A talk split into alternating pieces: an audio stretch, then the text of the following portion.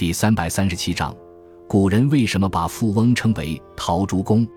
古代称呼富翁为陶朱公，陶是地名，朱公是范蠡退隐后的名字。众所周知，范蠡是春秋末期吴越争霸的关键人物，是著名的政治家。为何将富翁称为陶朱公？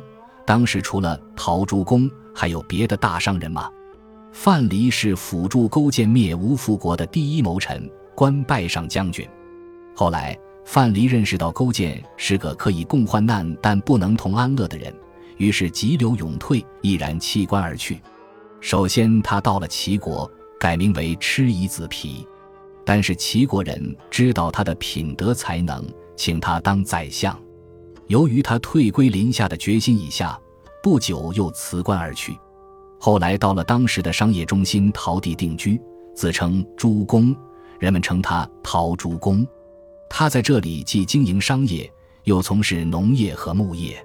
凭借非凡的经商才能，在十九年时间内有三次赚了千金之多。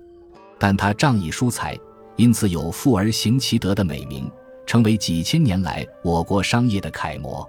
春秋战国时期是民族融合和商业大发展的时期，当时著名的大商人还有吕不韦。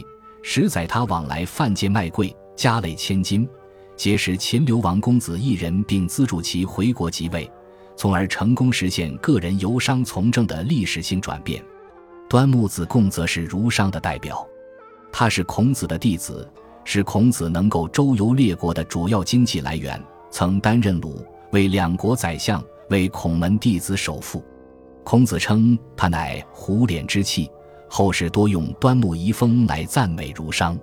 此外，还有以智慧闻名的大商人掰圭，《汉书》中称其为商业生产贸易的理论鼻祖及天下言治生者祖。他是先秦著名经济谋略家和理财家，诸如“人弃我取”“知进知守”等经商理论，至今仍具有指导意义。